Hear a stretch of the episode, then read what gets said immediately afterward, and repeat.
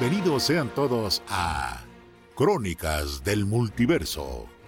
Aquí venimos a debatir, desentrañar, disertar, divagar y discutir con la vehemencia de un perro callejero. Eso sí, podemos hacernos pedazos, pero nunca, nunca nos haremos daño.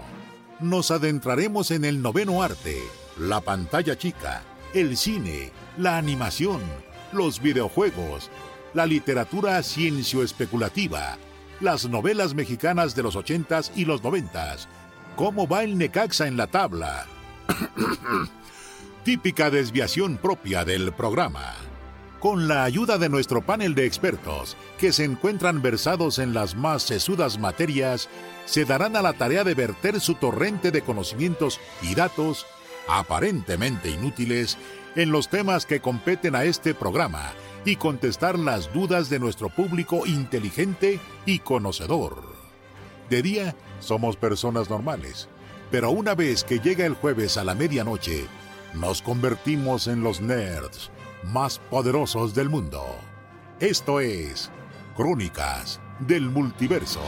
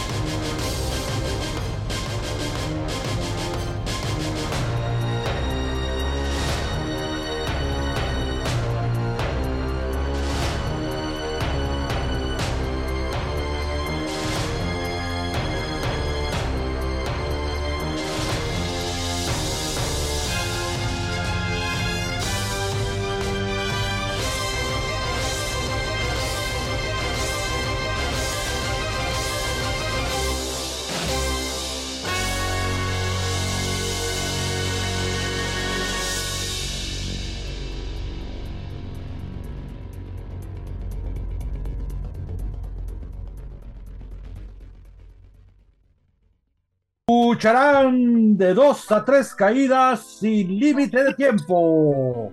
En un espectacular combate de máscara contra cabellera.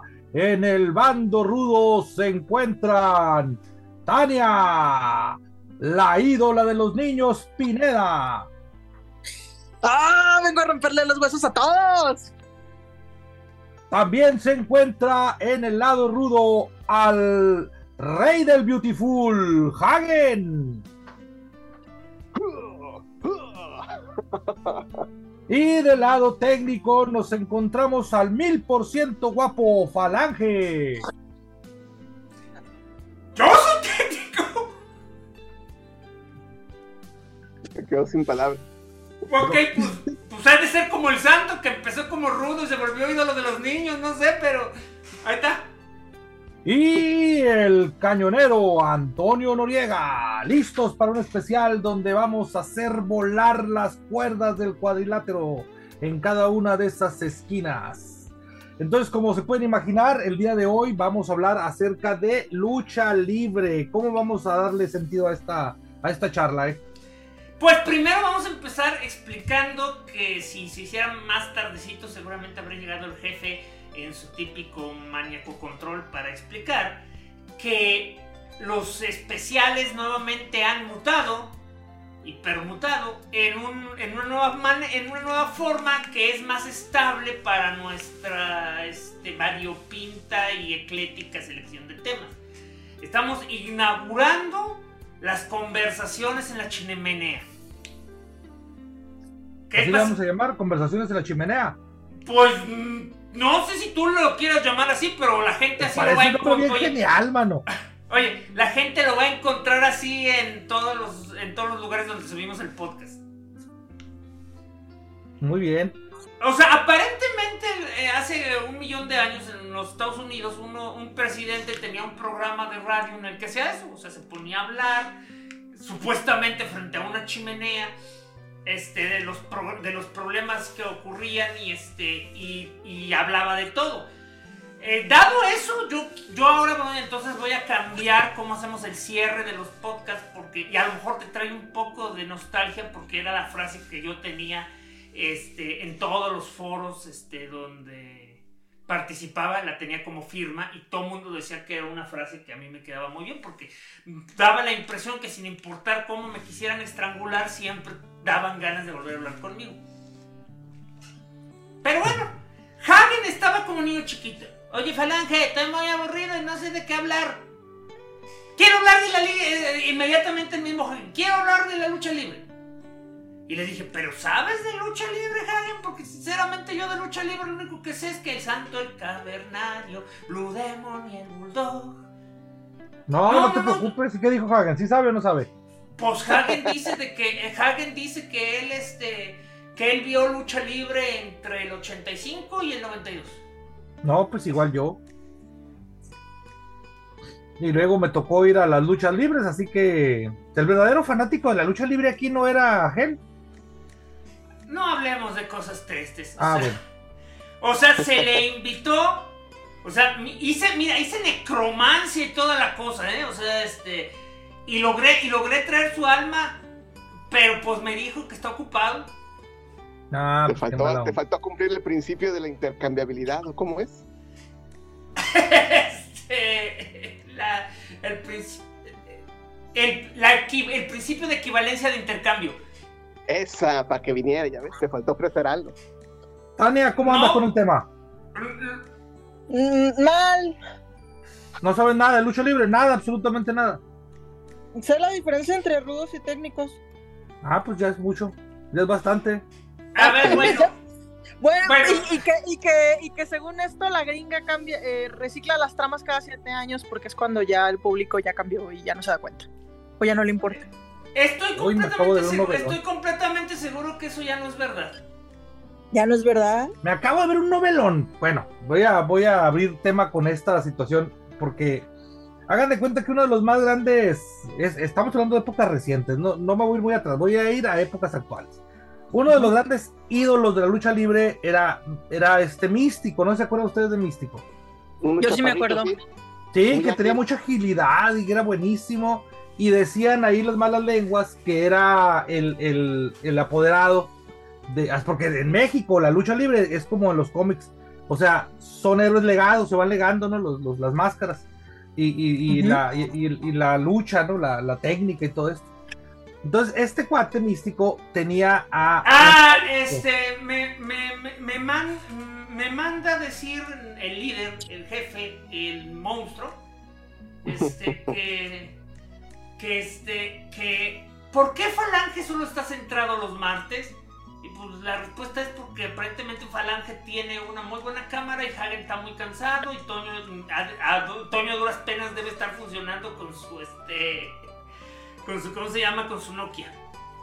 Eh, y luego la otra es una referencia que van a entender el jueves cuando hablemos de Calabozos de Dragones, porque dijo, solo le podías hacer cinco preguntas a él.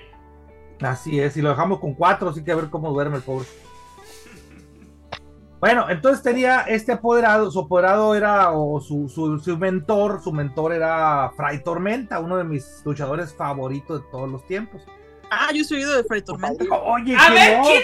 A ver, no, la, no me la creo porque.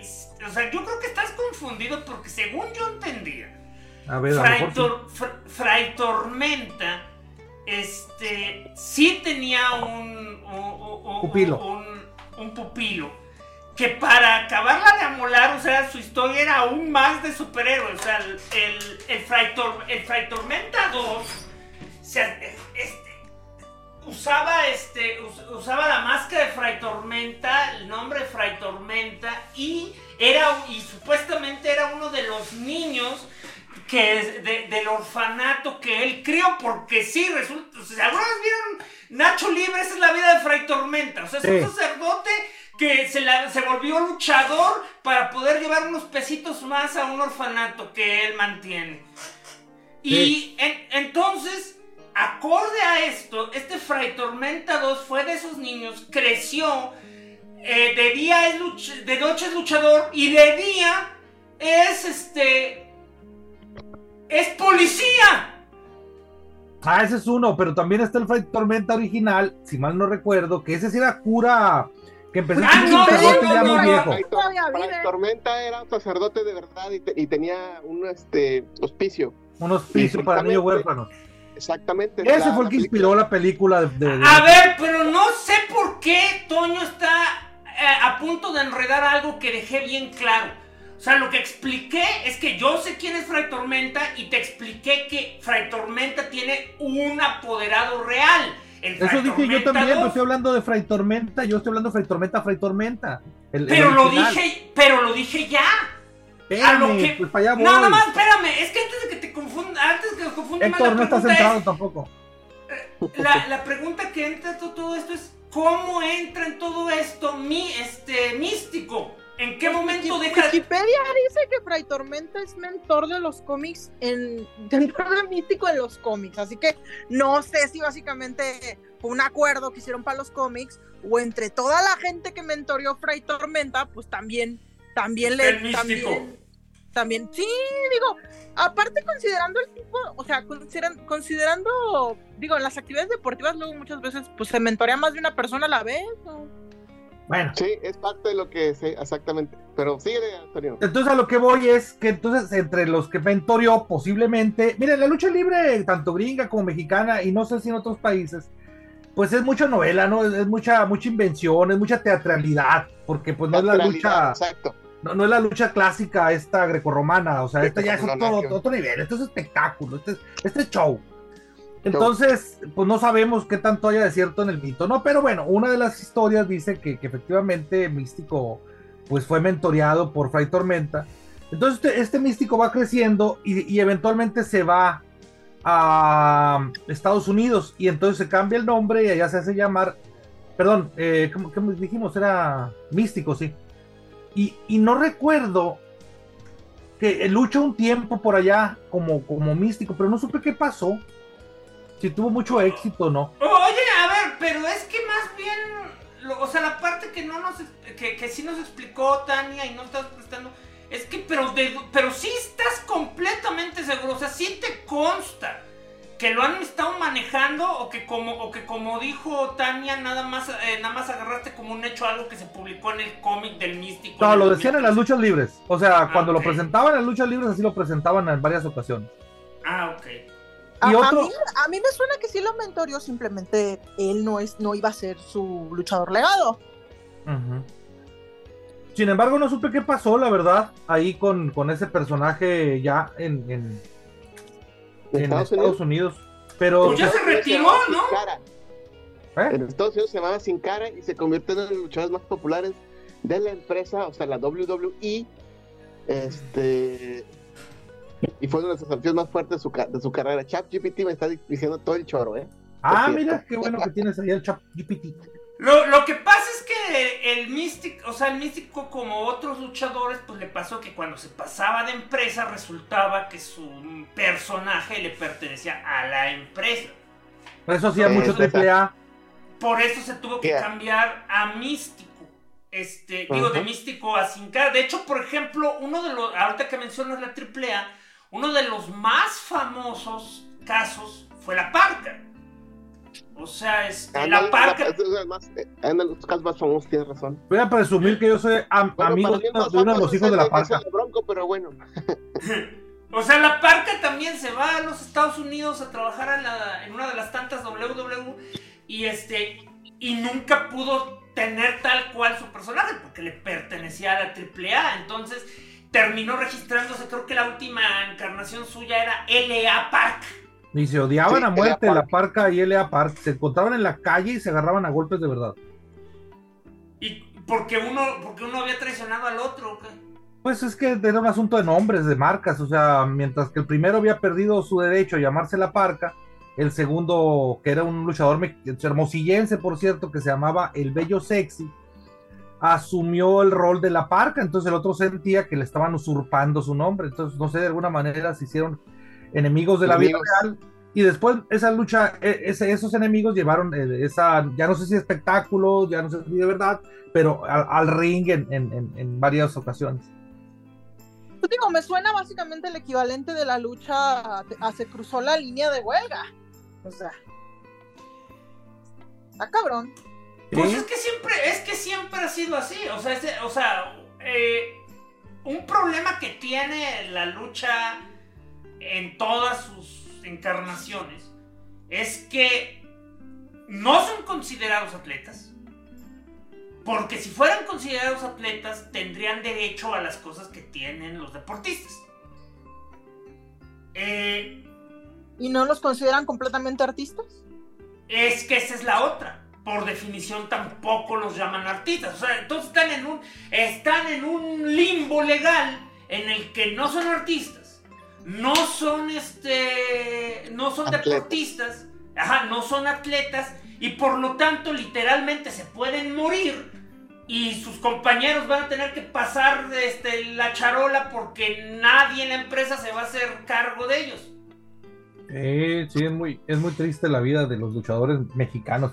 O sea, pueden ser personas muy famosas, pero entre las adicciones y los trabajos mal pagados y estilos de vida un tanto exagerados, pues terminan perdiendo todo lo que tenían. No, y, espérate, o sea, ve por ejemplo a los gringos. O sea, los gringos no, eh, o sea, casi, o sea, este, casi no hay luchador que llegue a los, este, 60 años. Sí. O sea, este... por, eso luego tienes agentes como La Roca moviéndose al cine lo más rápido que pueden. Y Bautista. Mm, bueno, la cosa es que.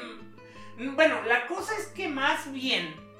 O sea, ahí sí no es, no es lo más rápido que pueden, sino más bien ahorita ya la industria del cine ha sido mucho más este eh, abierta a los, a los a los, ¿cómo se llama? A los luchadores en Estados Unidos, porque no es que no quisieran, o sea, recuerden, Hulk Hogan, o sea, este, se aventó una carrera de cine desde los 80, estaba Roddy Piper con lo que probablemente es la mejor película de culto que hay con un luchador, la de este, Viven. Viven.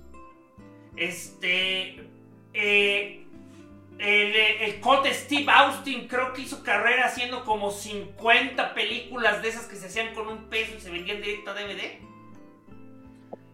Pero ese es el punto. O sea, no es tanto que no puedan, sino que no daban el salto. O sea, las... A ver, díganme, por ejemplo, de Hulk pues Hogan. por eso dije lo más rápido que pueda. lo que pasa es que la WWE tenía su propio estudio de cine. ah, pero eso, pero, e, pero eso fue después de, de, que gente como Hulk Hogan hiciera películas.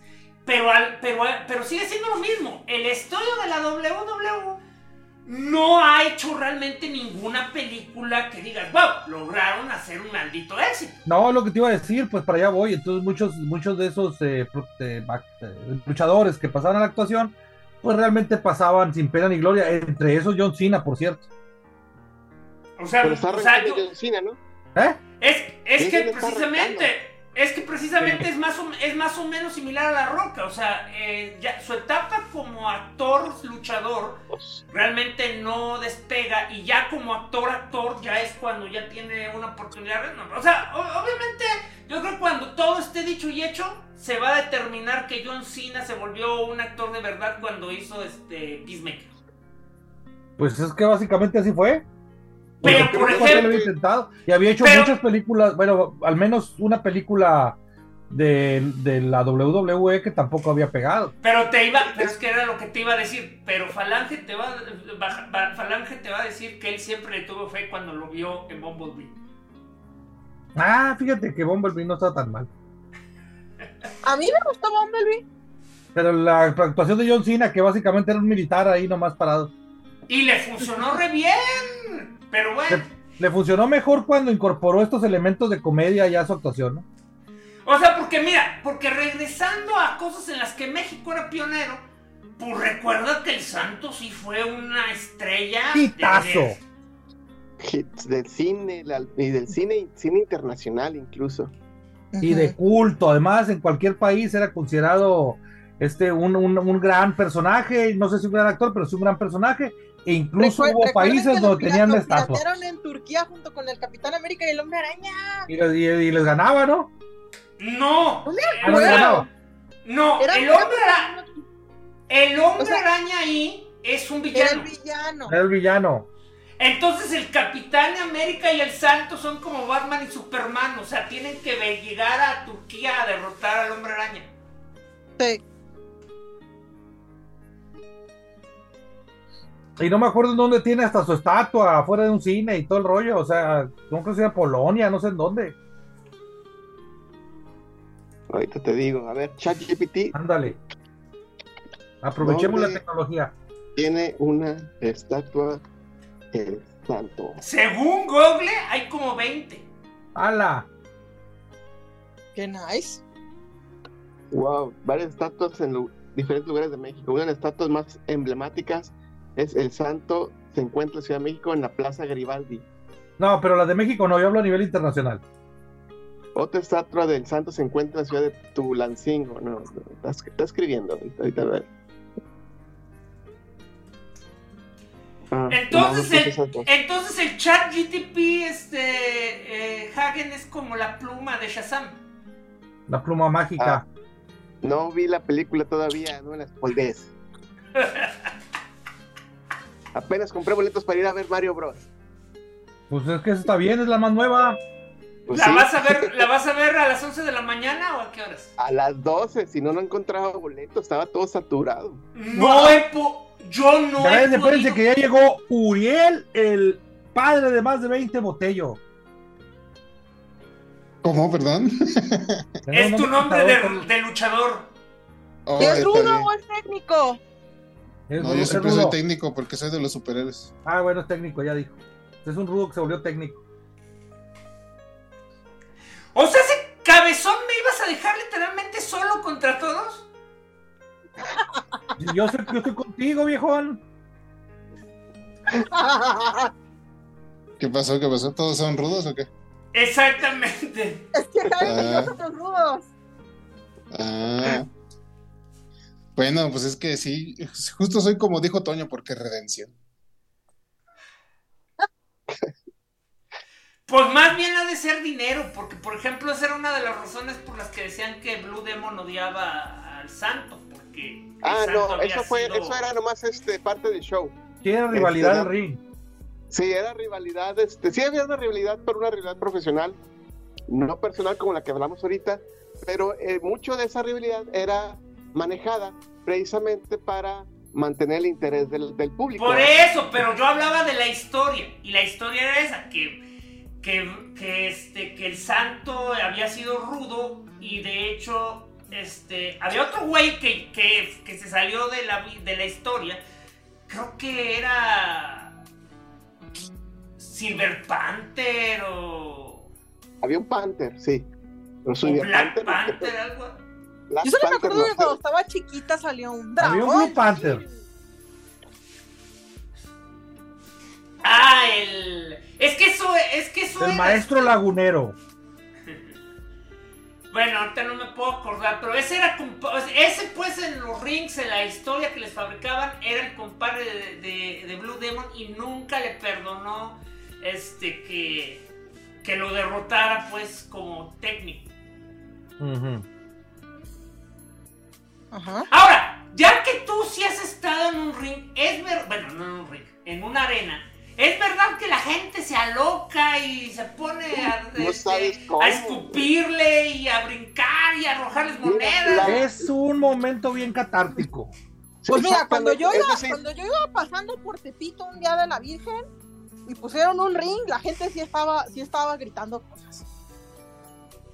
El, el, yo creo que el éxito más importante del, del luchador, no sé si se ha ganado o perder, pero que el público se, ¿cómo se diría? Se... Emocione. Emociones, se encarne en ese proceso de que, del bueno contra el malo y de la pelea.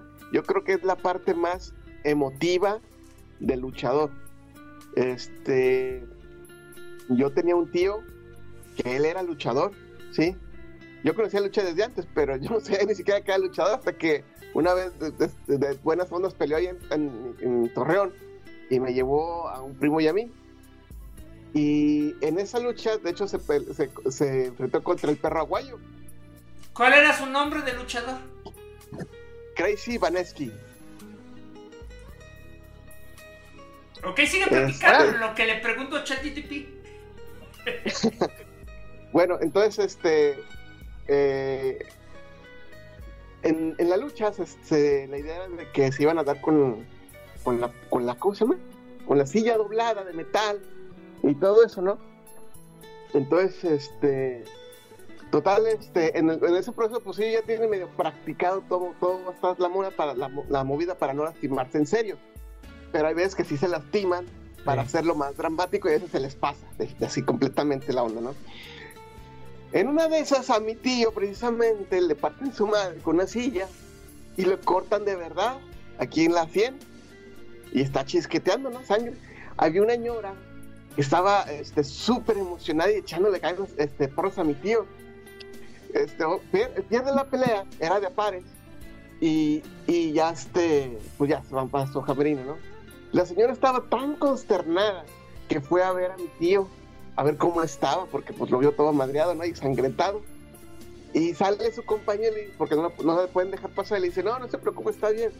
Este, y pero la ciudad está consternada. Yo estoy ahí, nomás, también era un niño, creo que tenía ocho años, y estaba asustado también, ¿verdad? Pues era mi tío, después de todo. Y, y, el, y el vato, el compañero, le dice, no se preocupe, está bien, con un six se arregla. Bueno, pues a mí ya me calmaron y me fui a sentar otra vez ahí con mi primo ya cuando se acaba la, lucha y todo eso, este, me cuenta mi tío que de rato llegó la señora y le trajo un six, precisamente para que se alivianara. O sea, así de metida es la gente con, la lucha. Qué padre.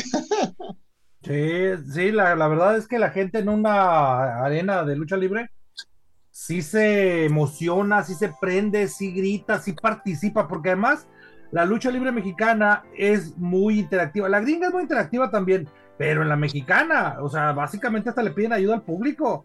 Se los detienen, este, los cachetean, los golpean, los insultan. Y el, sí, y el luchador participa en esto picándole al público. Por ejemplo, muchos luchadores de la WWE vienen a México a entrenar porque aquí se considera como un bastión de la lucha libre y después se van a Estados Unidos y le cambian el nombre de las llaves, la reinventan y le ponen otros nombres. Pero yo me acuerdo que aquí cuando llegaban era la clásica de México contra Estados Unidos. Y entonces llegaban los gringos aventando tortillas y coman perros, tortillas, ahora le gustan las tortillas, beaters, pues tomen, tomen, muy racistas.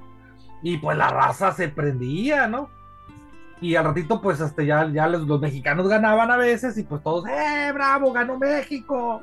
No, no, cállate, es todo un espectáculo. Es que fíjate, porque por ejemplo, en ese sentido, ahí sí eran campeones los gringos, porque digamos que el teatro mexicano es más, era, era al menos, o sea, ya la AAA trató de copiar mucho el estilo gringo, este, pero la, la, la tradicional lucha libre mexicana solía ser como que más improvisada, mientras que la gringa era muy muy marcado el, el guion. El teatrismo. En, el aspecto de lo que dice Toño. O sea, o sea por ejemplo, la, la, la era de oro, la que todo mundo, la que todos dicen que fue el máximo de, de la lucha libre gringa, es precisamente en los ochentas cuando se crearon personajes que era obvio que eran caricaturas y aún así tenían que actuar como si fueran personas reales. O sea, eh, eh, como, como, la, como la xenofobia estaba todo lo que daba, o sea, tenías personajes que supuestamente venían del Medio Oriente, que eran rusos, que eran este, samoanos, pero no podían hablar este, inglés. Eh, esos samoanos, por cierto, eran tíos de La Roca. Ah, mira. De pero, hecho... pero, pero sus personajes era que tenían que, que, eran caníbales, que, que, habían salido de una isla tropical que no podían hablar el idioma. Una novela que leí recientemente empieza en los 80 y es una es una mujer lobo que decide meterse a la lucha libre y que nadie se entere. Y el, digamos que el dueño de esa división pequeña, porque es una división independiente, es un ucraniano que la hace, que la hace de ruso, digo, son los 80 el vato, el se presenta como Bodan el terrible y, obviamente exagera un buen el acento y, que la madre rusa, rusa y todo ese desmadre. Pues simplemente este, la, hay una película de, de Darren Aronofsky, precisamente que se llama Luchador. Y ahí te hablan precisamente de cómo van construyendo un personaje y de qué va haciendo y todo esto. Yo es un luchador que está en decadencia, si mal no recuerdo. Es el de nueve semanas y media, ¿no? Sí, ese mero. El de nueve semanas y media. Ah, el Mickey Rookie, ¿no? Mickey Rourke. Mickey Rourke. El que, el que de un- y como Mar. Eh, spoilers de una película de hace como 20 años, el pobre, el pobre güey este, no puede vivir una vida feliz si no es luchador y entonces le, a sabiendas que si vuelve a luchar se va a morir, decide suicidarse con estilo. Ujú. Órale. O sea, la Luchando, película, ¿no? se, la película se acaba antes de que veas si se muere, pero pues literal estás viendo cómo su corazón está haciendo tutum, tutum, tutum, tutum. Vamos a decir entre comillas que tiene un final abierto, ¿no? Entre comillas, porque.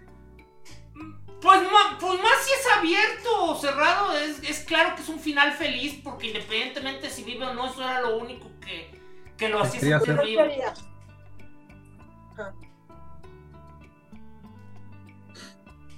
Pero, ah, caray, ah, ya me había asustado, todo se puso neutro y estoy. Sí, ya, ya vi. Ya, ya. Ok, ya, ya. Es que mm, minimicé la ventana en Zoom y eh, no, no Streamlabs no pudo, no pudo seguirla. Ya, ya, la- ya arreglé. Aunque, aunque No. eso, que, eso que había oído de los luchadores rusos, que muchas veces eran gentes que venían de Europa del Este, pero ninguno realmente eran rusos. Porque no, es peor. El Hombre. más, famo- el más famoso de esa época de los 80 era 100% gringo. Y, y, y, y, y- y su historia es así bien asombrosa porque esta es otra cosa que ya no se hace en los Estados Unidos. En los Estados Unidos ya no se maneja el K-Fab. O sea, el K-Fab era mantén la historia hasta el final y tenían que vivir su personaje fuera y dentro del Ah, ring sí. en las cámaras. Este, entonces, esos cuates, ese cuate, por ejemplo, el que, el que fue muy famoso, que hacía de ruso, que era completamente gringo, este, vivió como 5 o 6 años fingiendo que no entendía el, ¿El inglés? el, el inglés y tuvo que aprender ruso para, para que fuera Para legítimo No, que Oye, se comunicaba mediante un traductor. No, no, es- ese sí es compromiso, ese sí es compromiso actoral. ¿Cómo se dice? O sea, te Es digo. eh, Es de sea, método. es el método. Te digo igual, por ejemplo, lo- lo- lo- los tíos de la roca que eran eh, samoanos, esos, esos tipos tenían que fingir que no, que no hablaban. Y hay una anécdota que un día Hulk Hogan es, va en su coche y es detenido este, con una pistola. Y necesita que los otros le digan que este que la pisto- que, que la- que- que testifiquen que la pistola es este legal. Ups. Y se negaron a hablar. Chanclas.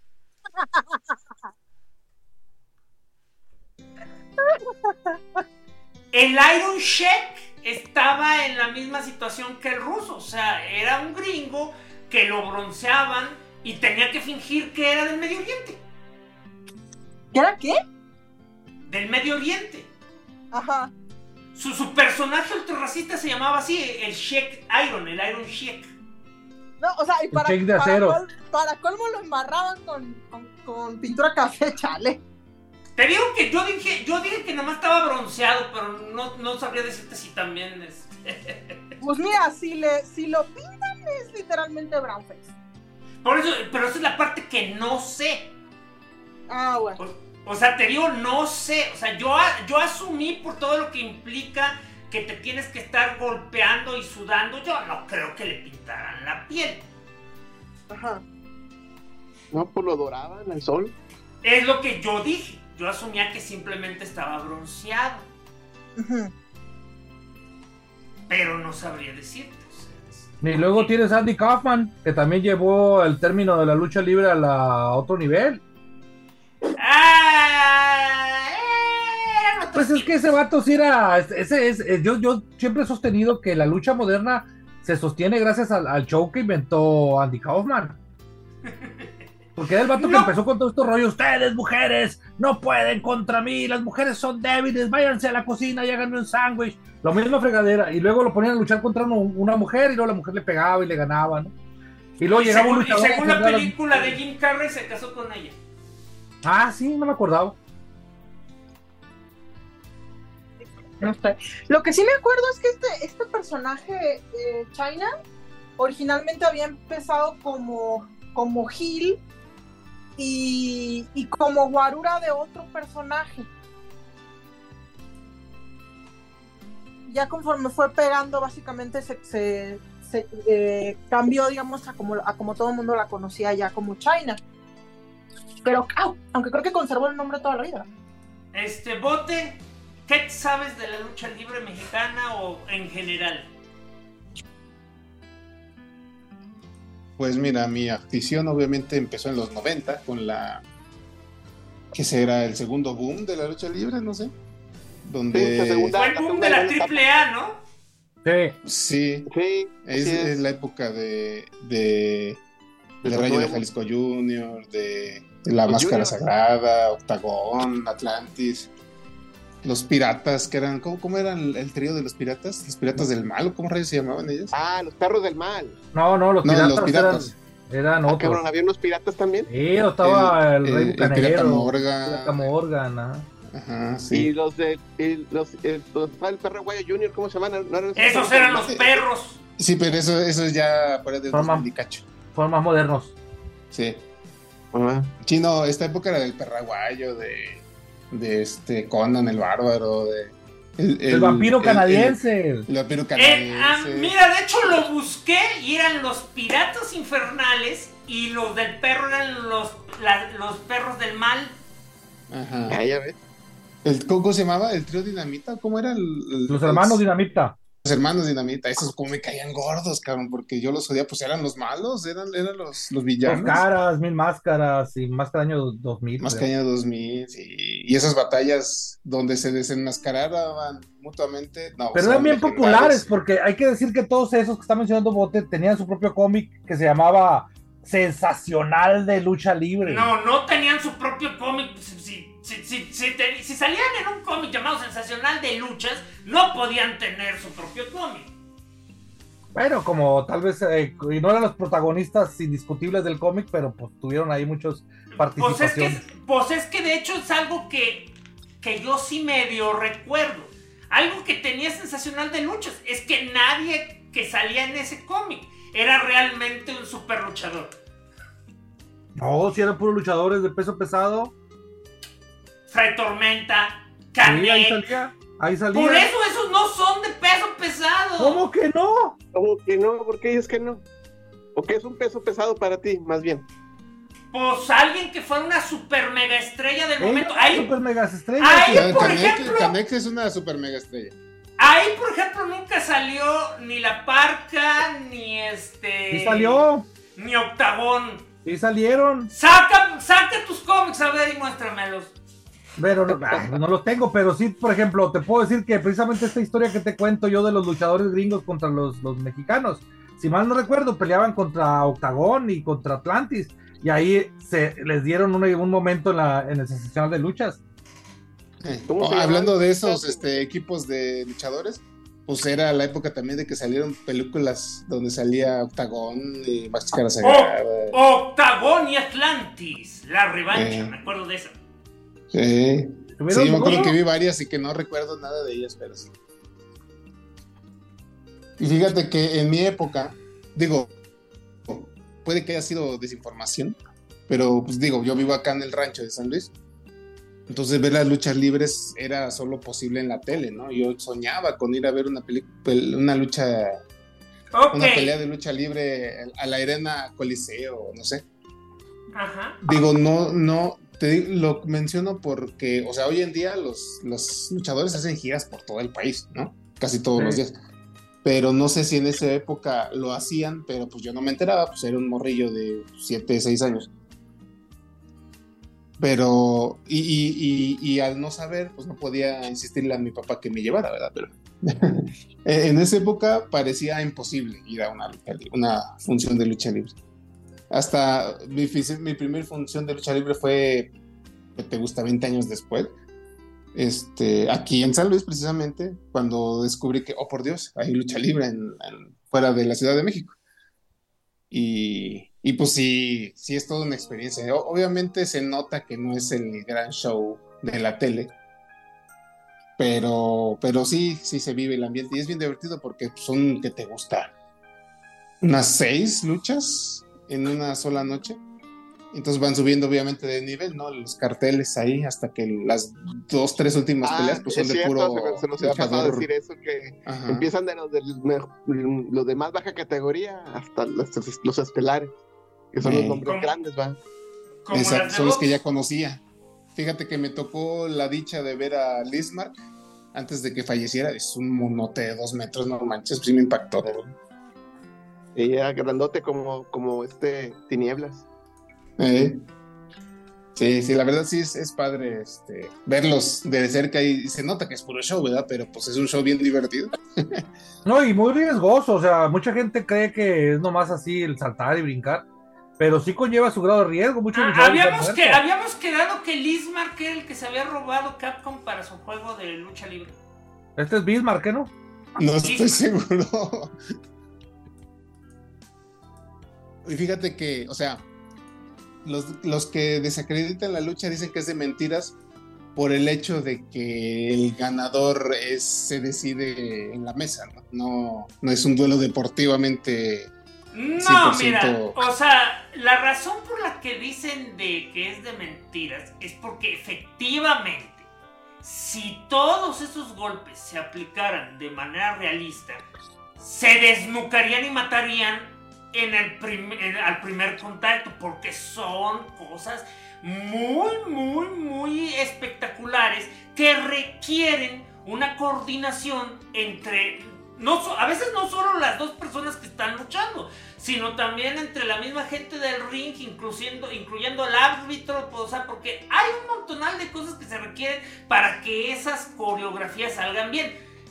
Pero lo que también no se entiende de esa descripción es que es básicamente como subirte al trapecio o andar en la cuerda floja. Un error y se muere. Sí, de hecho hay, hay llaves prohibidas, o sea, aunque sean muy espectaculares, algo como un martinete sí puede matar a alguien. Oye, pues la, famosa pelea de Love Machine contra Blue Panther, de que le hizo martinete y lo descalificaron, y el, el, digo, la versión que te decían en ese entonces es que Love Machine es gringo y pues no sabía que eso era prohibido. y pues, digo, obviamente no se lo hace porque si se le hace, pues como dicen ahorita, pues lo desnucas, ¿no? O no, también Hay, también hay parte del espectáculo en un martinete, o sea, hay, veces que el martinete no está bien aplicado, pero parece. Y es perfecto, pero, pero sí es muy peligroso aún hasta en forma de broma.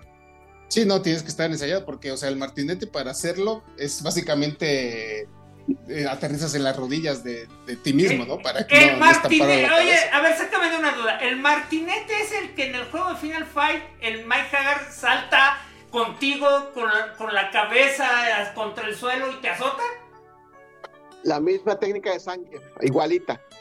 Ese es el martinete. Sí, ese es el de. Ese es el, ese es el de. De hecho, en, en, la, en la mitología de Capcom Zangief le robó el, el martinete a, a, Mike Hagar. Entonces Mike Hagar le, le, robó a Zangief la, este, esa que se pone a girar como si fuera un remolino. Ah, la licuadora. Sí. La licuadora, mami. Digo, nunca supe si se llamaba la licuadora, pero todo el mundo, todo, mundo donde yo estaba le, decía así. Todo el mundo le decía la licuadora. Aquí le decía el reguilete o remolino, no sé qué. Y pero este, bueno. Pero sí, o sea, eran, espectáculos muy padres. Y de no, hecho, la gente dice... en, mis tiempos hubo muchas peleas de máscara contra máscara y máscara contra cabellera. No, de se hecho. cuando, cuando oye, de hecho, hablando. A, oye, ahorita que, que te dijo lo de este. Que, no, que ah, es gringo y no sabía que aquí está prohibido. me recordé, me recordó que allá prohibían los movimientos aéreos porque pues, eh, precisamente porque, los gringos porque los gringos no están acostumbrados a cachar como lo cachan los mexicanos y por lo tanto pues sí terminaban siendo impactos reales. Ya, y asuntos de demandas también, o sea, por poner en riesgo a un trabajador, ¿no?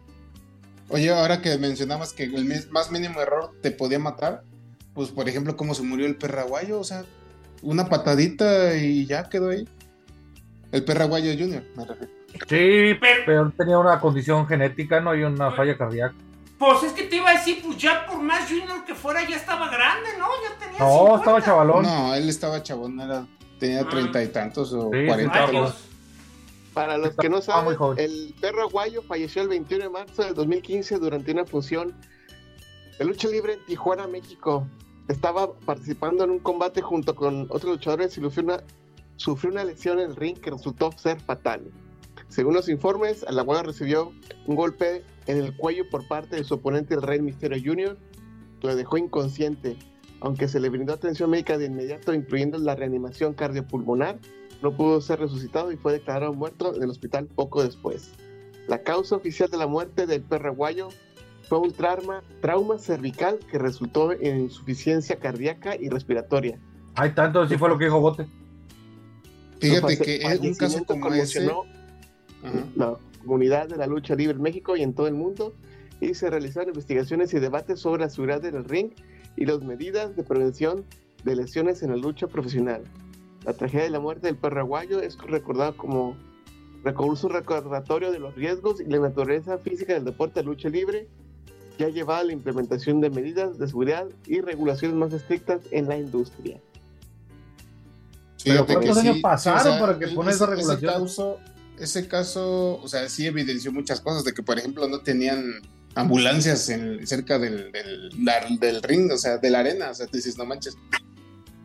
No, es que la lucha en México es precaria, o sea, se ve muy amorosa y la vemos así por los ojos del santo y Blue Demon y todas estas películas donde nos los ponen como superhéroes, pero, pero en la vida real, en la práctica, son, o sea, hay muchas medidas de seguridad que no y de, y de hecho te puedo garantizar que es que la mexicana tiene más este más seguros y más cobertura este médica que la gringa.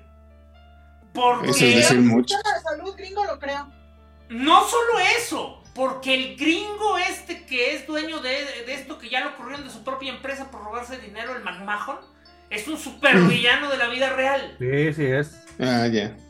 Con denuncias de acoso y muchas cosas. O sea, el tipo es terrible. Pero deja eso. ¿Cómo trata a sus luchadores? O sea, los tiene amarrados con unos contratos de exclusividad en los cuales tienen prohibido este, trabajar en cualquier otro lado. Pero al mismo tiempo no, no son empleados. Los tiene marcados como contratistas. Oye, le acabo de preguntar ahorita a ChatGPT ejemplos de personas que han fallecido en el ring me dice Owen Hart, hermano de Brett Hitman Hart, falleció el 23 de mayo del 99 durante el evento Over the Edge en la WWE de Kansas City, Missouri. Si mal no recuerdo, estaba brincando las cuerdas y simplemente se cayó sobre el ring. Nadie sabe si se desmayó al momento de subir las, las cuerdas o se tropezó con las cuerdas. Dice, Hart está realizando una entrada especial desde el techo del estudio cuando cayó al ring debido a un fallo de su arnés de seguridad. Ah, fue del techo. Entonces, ¿quién fue el que le pasó eso? Ay, güey. Y luego, bueno, está el perro aguayo que dijimos, luego dice Mitsuharu Misawa, luchador japonés y fundador de la empresa de lucha libre Pro Wrestling Noah, murió el 13 de junio del 2009 durante una función de lucha libre en Hiroshima, Japón. Misawa, Misawa sufrió una lesión en el cuello durante el combate que resultó en su fallecimiento. Silver King, César Cuauhtémoc González Barrón, conocido como Silver King, murió el 11 de mayo del 2019 durante una función de lucha en Londres, Inglaterra. Silver King, un luchador mexicano conocido por su trabajo en la WCW y en la lucha libre en México, sufrió un infarto durante el combate. Yo me acuerdo de oro. Y, Silver King también era de, de Coahuila. Oro, si no me equivoco, murió desnucado.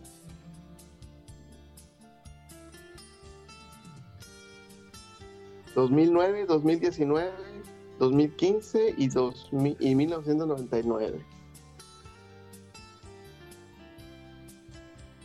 No, y luego también hay regulaciones en Estados Unidos por el consumo de esteroides y sustancias eh, adicionales para desarrollar mejor el rendimiento. Eh, de hecho, hay un caso muy famoso de un vato que terminó matando a toda su familia. Ay, pero, pero, pero echarle la culpa a los esteroides, la verdad, no sé. Bueno, no sé si sea esa la razón, pero eso fue lo que dijeron en su momento, ¿no? Mm, pues haber sido nomás ya para quitarse la. no, es que, es que de hecho se estuvo bien particular, porque ya sé de quién está hablando. Haz de cuenta que estuvo bien feo, porque quedó evidenciado cómo esa maldita máquina de hacer dinero estaba, estaba ya lista y salivando. ¿Se de cuenta que lo primero que, te, que dicen las noticias es que encuentran muerta a toda la familia? Y ya estaba el McMahon preparando un, especial este, de, tributo al luchador. Y de repente anuncia, anuncia la policía que no, que él mató a su familia y luego se, luego se suicidó. ¿Cómo se llamaba? Porque ChatGPT me dice, no es apropiado ni ético hablar de luchadores o cualquier otra persona que haya cometido un acto de violencia. Bla, bla, bla, bla, bla, bla. ah, mira qué ético nos salió el chat GPT. Ya ves porque ahí sí para que veas es mejor el Google. ahí sí para que veas. Oigan, hablando de show, hablando de show, ¿quién no se acuerda del Super Porky? Yo, yo sí me uh, acuerdo. que sí. El Super Porky, el brazo de oro y el otro. eran los brazos, ¿no? Era el brazo de oro, el brazo de plata y Super Porky, ¿verdad? Sí, y luego después, eh, cuando muere Super Porky, el brazo de oro asume, vamos a decir, el rol que tenía Super Porky. ¿Y quién complementó el brazo de oro? ¿El brazo de plata? Sí. Después andaba solo, ¿no? Porque eran. Mira, los luchadores regularmente continúan luchando. Acuérdense, el perro guayo, ¿cuántos años tenía? Y seguía subiéndose al reino. El, el papá. Oh, sí. O sea, el papá una persona que luchó contra el santo, ¿eh? el original, contra el cavernario Galindo. Se llamaba Chris Benoit. ¿Quién fue Chris Benoit?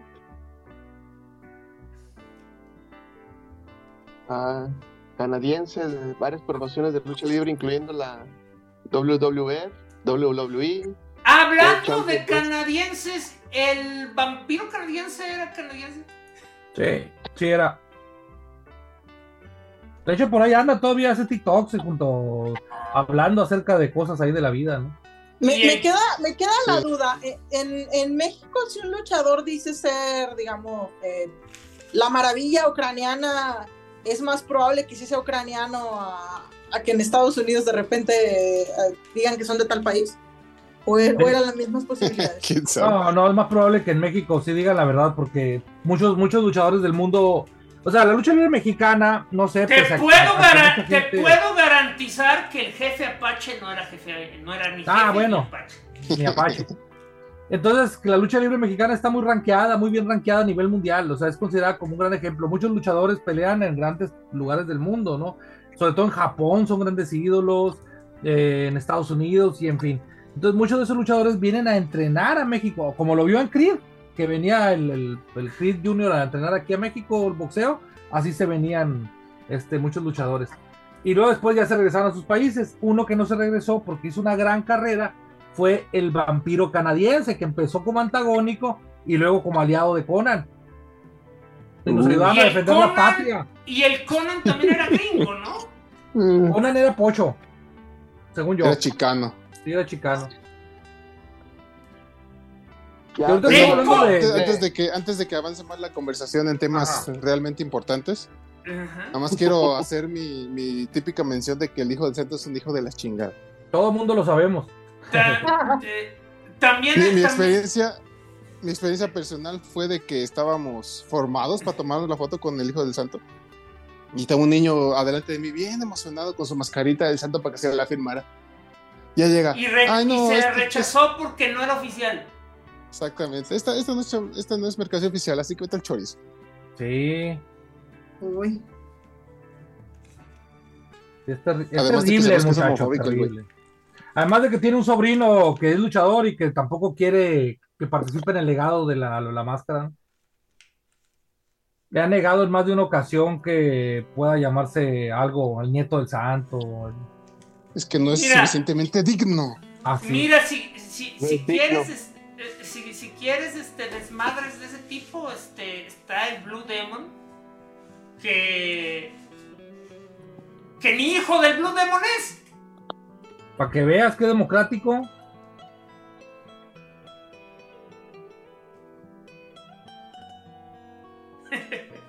Pero o sí. Sea, O sea, creo que. O sea, no, estoy, no estoy del todo eh, bien si es su hijo adoptado, pero que nunca lo crió.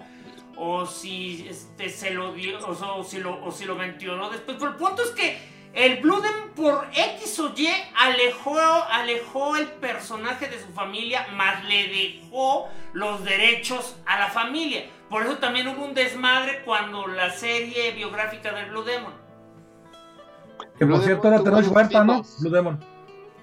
Dice, ah, Blue Demon tuvo dos hijos, ambos siguieron los pasos de su padre y se convirtieron en luchadores profesionales. El mayor de sus hijos, Alejandro Muñoz González, también conocido como Blue Demon Jr., siguió el legado de su padre y ha tenido una exitosa carrera como luchador profesional en México y en otros países. El otro hijo de Blue Demon, César Muñoz González, también se convirtió en luchador profesional bajo el nombre de Black Demon. Oh. Oh. aunque, su papá los, quiso separar, ellos vieron la NAI.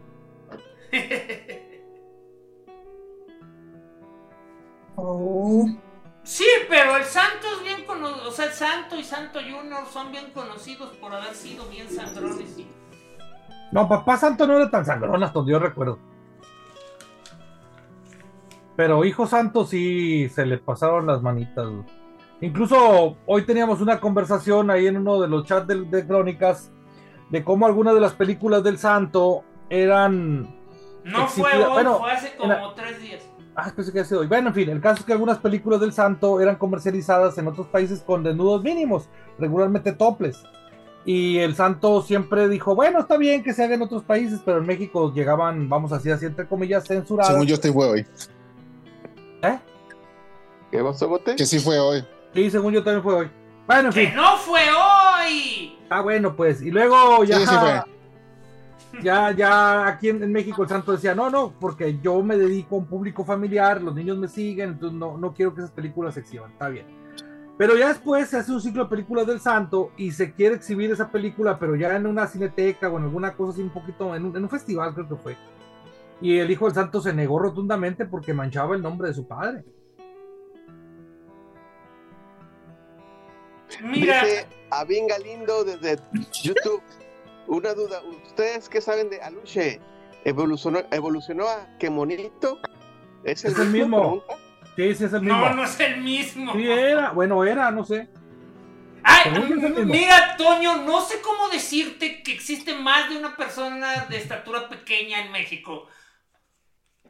El Aluche es el que monito, mi estimado Falange. No puede ser. O sea, lo no estoy diciendo yo. A ver, Aluche inicia con, tinieblas por ahí de finales de los 70 ¿Me estás Aluche, diciendo? Aluche, Aluche el Duende Maya, o como es más conocido recientemente, qué monito.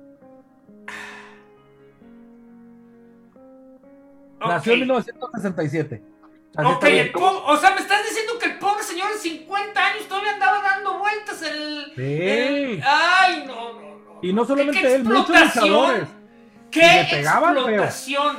¿Qué explotación? No sé, o sea, porque si ustedes creen que a los luchadores se, se parten la madre, los, los, luchadores chaparritos, a esos los mandan volando. Sí, Esa es su gracia. Eh, hay memes del que monito saliendo volando cuando lo patean. Sí, sí, es cierto. Seguramente reciben un trato muy brutal. Le fue bien el vato que hizo R2R2. Es el que murió dentro del robot, ¿no? ¿Cómo? No, no. ¡No! Kenny Baker, creo que se llamaba, no murió así.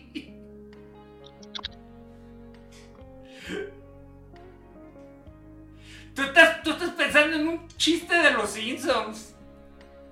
Oye, oye, este. Ah, sí, es cierto. eh, Antonio, dice, Sí. dice que ChatGPT que, que monito era Arturo Muñoz González. Muñoz González. Y el Aluche, este. Ay, ese me perdí, ¿dónde me lo puso? Ah. Jorge Arbizú. ¿El Tata? Seguramente, no, mira, se- ves como esos Eh, se debe referir a la voz que le hacía el, el doblaje, porque... sí. Dice, Aluche fue interpretado por el luchador y actor Jorge Arbizú, quien dio vida a este personaje único y querido, bla, bla, bla, bla, bla. Es que a lo Y mejor las luego películas. Y luego el nombre, el nombre verdadero de que Monito es Arturo Muñoz González.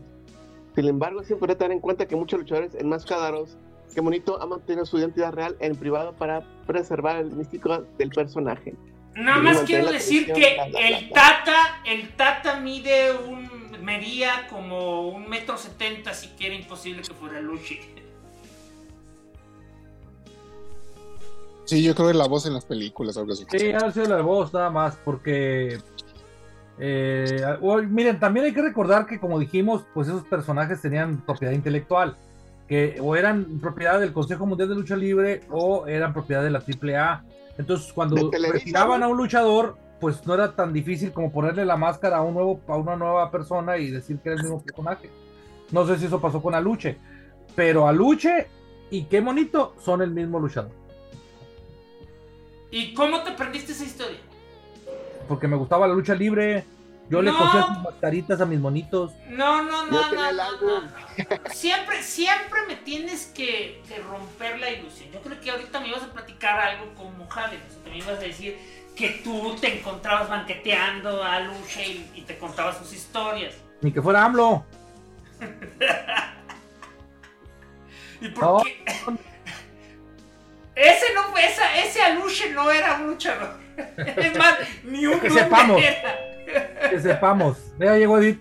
Editia. ¡Wow! Llegó Edith. A ver, ¿cómo lo vas a presentar? A ver, vamos a darle su Se nombre. hacen las culebras. Ya, ahí entró. Edith va a ser, va a ser técnico, técnica, rute, rute. Lo A ver, ya mucho, tenemos, no ya tenemos tres técnicas. Entonces nos falta una rude. Y entonces tenemos aquí a Edith, la reina de la Atlántida. ¡Auch! Yeah. La reine, perdón, discúlpame, la reine, le reine de la Atlántida. Se- ¿no, quería, ¿No quería simplemente Le Monarca? Pues si quieren. Podría ser. A ver, déjenme. Ah, sí, sí, estoy presentable. Vamos a aprender la Le. Cuculcán. Ah, no. Le gobernante. Ándale, como dijo Bote, Cuculcán. Cuculcán. Llegué para cerrar el podcast. Yeah. ¿Puedes cerrar? Falta media hora. Pero nos puede contar historias maravillosas de cómo tardó 50 horas editando una película del santo. De hecho, has editado hasta ahorita. ¿Cuántas? ¿Cuatro películas del santo? De ¿Qué? hecho, justamente estaba sacando el. eh, ¿Cuántas? No sé exactamente si ha habido más. Pero bueno, querido público, yo no edito películas de santo. Eh, a lo que me dedico, aparte de estar en podcast, este, eh, por lo que sí me pagan. Ah, no, también me pagan en mi podcast, pero bueno, me pagan más. Ándale, a mí no me pagan. Ay, ¿a ti te ¿cómo no? pagan? A ti te pagan, ándale. Es que- ¿A ustedes les pagan? Es que técnicamente Héctor recibe como dos dólares y Edith recibe como cuatro. Pero el punto es que Edith solo tiene que repartirlos con Edith. Y, y, y, y, y este y, y- y Héctor nos aplica la de la tienda de raya, o sea, nos dice que después de hacer, de- después de pagar las luces y, y, y, este, y las tarifas, la pues ya no queda camiseta. nada. No, Héctor nos aplica la de me deben ustedes que todavía 500 pesos diarios por 700 años más. Sí, entonces, o sea, Adictia Visual es como el consejo de Edith, se lo reparte, entonces como un poquito más fácil, ¿saben? Pero sí, definitivamente digamos que eh, nos ayuda para mejorar el podcast, pero lentamente. pero bueno, el punto es que a lo que yo me dedico, eh, aparte de estar en podcast, es este, básicamente a la restauración de cine mexicano. eh, más o menos como de la época de los 40s hasta los 70s, 80ish, más o menos tenemos muchas películas. El acervo que ahorita estamos trabajando es lo que tiene Claro Video. Entonces, básicamente todas las películas que cuando ustedes se metan a Claro Video y se meten a ver una película mexicana, hay algunas que dicen restaurada. Básicamente todas las que digan restauradas las trabajé yo junto con mi equipo. Eh, básicamente lo que hacemos es que recibimos el material fílmico que viene de la Filmoteca de la UNAM. Eh, se lava el, el material físico, se, se, lava en una lavadora especializada. y se deja colgando en el tenedor. se deja colgando. Si no, qué desilusión. A la sombra, ¿va? A la sombra. No, sí, no, este. Eh, Me imagino que se mete en un hornito especial. Mm, no, realmente sí es como una. Bueno, no. Eh, vamos a decir que es como un. O sea, pones el rollo y, va pasando el.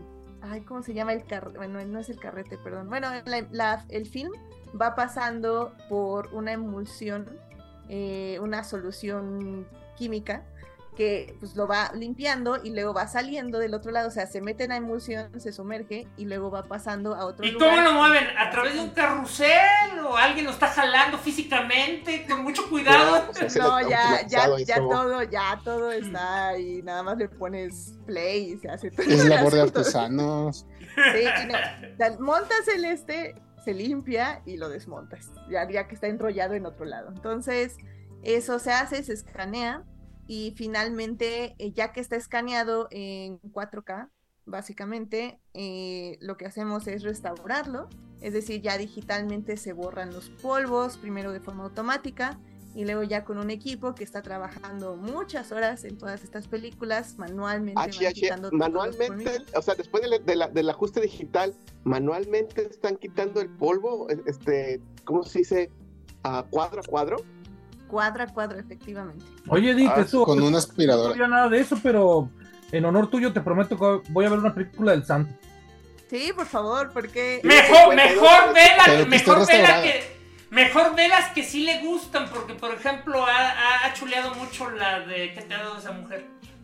Ah, sí, esa la restauramos. ¿Cuál, cuál, cuál? ¿Qué te ha dado esa mujer de Pedro Infante y Luis Aguilar?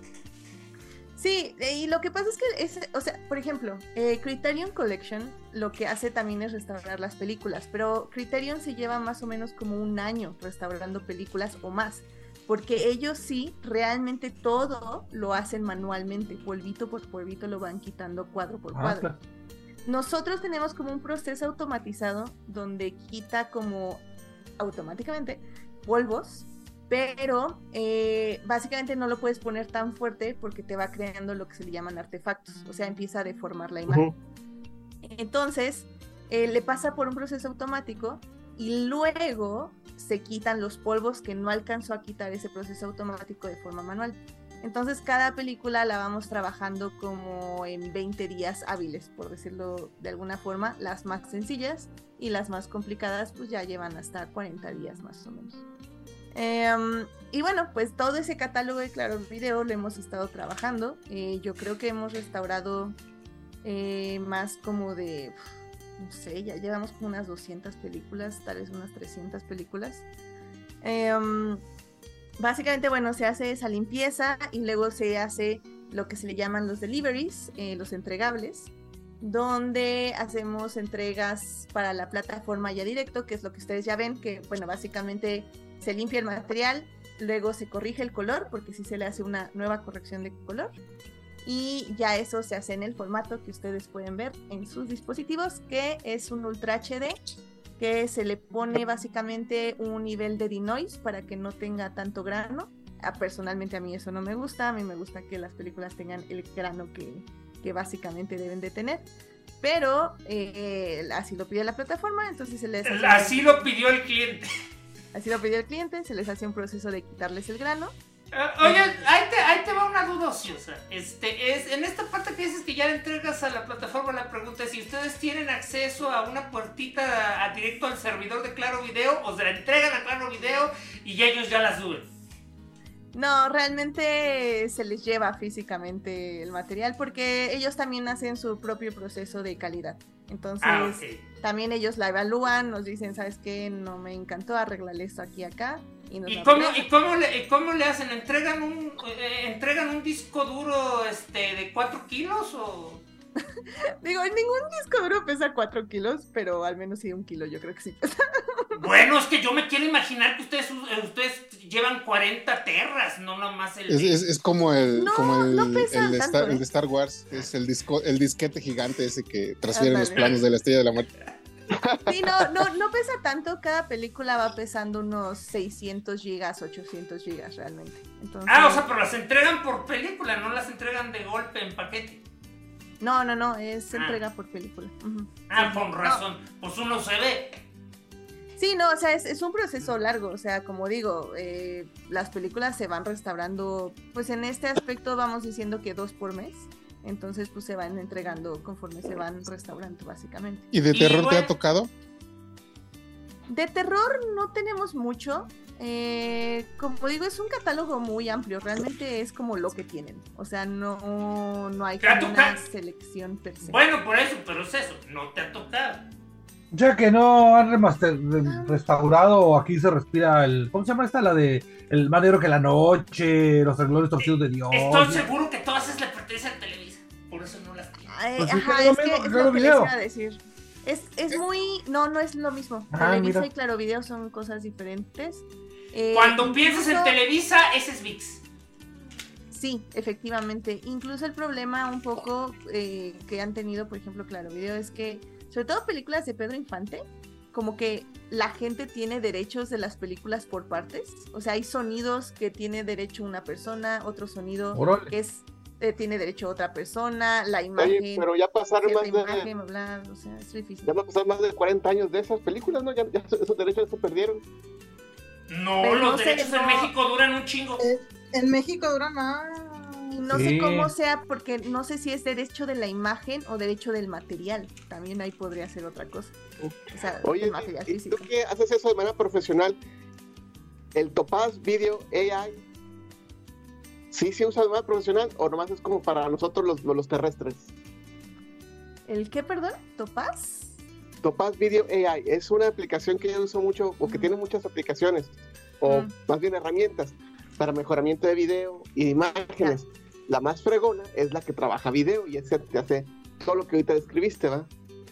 Lo que pasa es que no, no sabía yo de esa aplicación, pero lo que Y pasa ahora es que le acabas de decir, se va a encargar que nadie la sepa o, las- o los van a correr a todos y los van a reemplazar por él. Deja tú, No, en i- cuanto incluso- le diga que, la, que Apple la ha mejorado para su procesador M2, va a ir corriendo. No, y ahora que lo No. sé inmediatamente.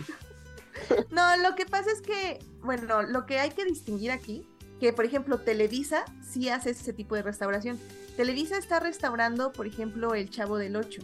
El Chavo del 8 se grabó no en film, está grabada en digital. Ah, entonces, la ajá, entonces la restauración es diferente, porque ahí tienes que quitar artefactos digitales. Nosotros no, no sé esa aplicación si aplique, pero nosotros no utilizamos aplicaciones que restauren video. Nuestra aplicación que usamos, nuestro programa, restaura film, que es diferente. O sea, ahora sí que se buscan diferentes artefactos, diferentes texturas. Entonces, no usamos ese tipo de aplicaciones. Sí, O sea que eso solo lo harían cuando les llegara una colección de VHS de... Efectivamente, pero nosotros no estamos Capacitados. ese tipo. No, sí estamos capacitados, eh, mis restauradores, mis restauradoras, este, tienen la, el capa- la capacidad de hacerlo, porque de hecho ellas trabajaban en Televisa antes, pero eh, como digo, no es a lo que nos dedicamos. Bueno, pero entonces regresando ahora sí, nada más lo que quería, o sea, antes de llegar al Sí. santo, yo nada más quería hacer una pregunta porque estabas diciendo que es- ha sido muy eclético todo lo que tiene Claro Video. ¿No te han tocado las de ficheras? No, no hemos tenido muchas de ficheras. Antes, hace unos años, trabajábamos con el acervo de TV Azteca y ahí sí nos llegaban muchas de ficheras, pero ya cuando dejamos ese acervo, este, Ya no. ya, ya no. Claro, Video no tiene muchas de ficheras realmente. Oye, ¿y esa Ahora- restauración no incluye lo audi- auditivo? Efectivamente, Sí. nosotros, nosotros no hacemos el audio, lo hace una persona aparte, que de hecho es una persona muy famosa aquí en México, que se llama Nerio Barbeles, eh, ganador, ganador de la- del Ariel en varias ocasiones. Pero, eh, pero bueno, sí, sí se restaura el audio. Nosotros no lo hacemos, pero sí se restaura el audio. Ahí está. Oh, gracias. Trabajo en equipo. Ahora sí, entonces, ¿cuánta, eh, un aproximado, como cuántas películas de Santos crees ya haberle dado su manita de gato? Pues realmente ahorita que eh, sí me chequé una lista rápido y, eliminé como las que no me sonaban, porque realmente a veces sí se me olvidan ya cosas que hemos trabajado de los nombres. Pero por el momento estoy viendo que al menos eh, que yo recuerde hemos trabajado 1, 2, 3, 4, 5, 6, 7, 8, 9. Que no son pocas. Hemos trabajado Santo contra los zombies, Santo contra el Rey del Crimen, Santo en el Hotel de la Muerte, Santo contra el Cerebro Diabólico, Santo contra las Mujeres Vampiro, Santo y Blue Demon contra los monstruos. Creo que esa también, esa como que la tengo en duda. Santo en la venganza de las mujeres vampiro, que todavía no está en claro video restaurada, y tampoco la del cerebro diabólico de no un par de meses. Este, Santo contra la magia del vicio y las momias de Guanajuato. Las ah, qué poético contra la mafia del vicio. Sí. pues son 52, así que, te faltan bastantes citas. Depende un poco del catálogo, pero sí. Lo, lo, importante es de que eh, Edith, como siempre, estuvo peluceando todo este concepto. Este, y yo me puedo aportar, ¿qué te sé? Yo jamás he ido a la lucha porque verás, o sea, yo soy, yo soy una persona. Siempre he querido ir, pero ahí sí, mira, que veas, ahí sí no iría nada más yo. Ahí sí tendría que ir. no me animo ahí, así como llegar, así como. ¿Qué onda, luchas? Llegué. Entonces, aprovecha que Tania todavía anda allá y, este, y ella tampoco nunca ha ido a una. Ándale, cierto, aprovechen y vayan a ver algo luchístico. Pues yo, yo, no sé si me voy mañana o pasado mañana, así que. Ya ven, ya ven. Para la próxima, Tania. No ¿Qué llegó la Semana Santa? Ya me tengo que apurar. Ya sé. Pero bueno. Siempre va a haber otra oportunidad. Este, de hecho, yo he leído ahí con mucho morro siempre que sube a su Facebook, porque cuando termina de restaurar una película que le interesó, usualmente al menos se desquita con, pues no sé, o sea, pone luego. Y esta película no me gustó, pero de todos modos fue un gran proyecto. es que al final del día, eh, lamentablemente un poco, eh, con ¿cómo es este? Ah, ¿cómo va la frase de Spider-Man? Eh, con, gran, poder, viene, una gran responsabilidad. Sí, y lamentablemente eso quiere decir que ya no he visto muchas de las películas que restauramos, porque yo ya no hago el quality check, básicamente. Entonces, ya, ya, eres como, ya eres como Krusty y todas esas tonterías que yo ya no hago porque soy el director Sí, lo, cual, como digo, es muy triste porque sí me gustaba verlas. Ya no, no me gusta verlas cinco veces, que es el proceso de revisarlas. Algunas, mis pobres asistentes las llegan a ver hasta tres veces. Eh, pero, eh, pero bueno, el punto es que sí, efectivamente, pues ya no las he visto. Ahorita, de hecho, eh, sí estoy. Pero de la. pero de las que he visto del santo, personalmente, que yo creo que he visto como cuatro o cinco de... De, de esas háblanos, de esas háblanos. Pues, personalmente a mí la que más me ha gustado es Santo contra las mujeres vampiro, porque es una película que toda la trama gira alrededor de las mujeres vampiro. Y es que, pues como ustedes, no, bueno, no sé si saben, pero evidentemente cuando una película se llama El Santo, tiene la palabra santo. Uno espera que aparezca el luchador, ajá luchando, básicamente. Entonces, estas películas casi siempre tienen al menos dos escenas de pelea de más o menos 10 minutos cada una.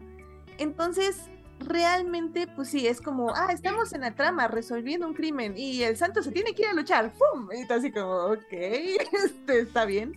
Y por ejemplo, creo que El Santo contra las Mujeres Vampiro es una película que incorpora muy bien las luchas, porque las mujeres vampiro mandan a los secuaces a luchar contra el santo. Entonces incluso creo que en una de las luchas como que medio lo envenenan y tiene que como seguir luchando a pesar de que está envenenado y la fregada. Y eso. santo.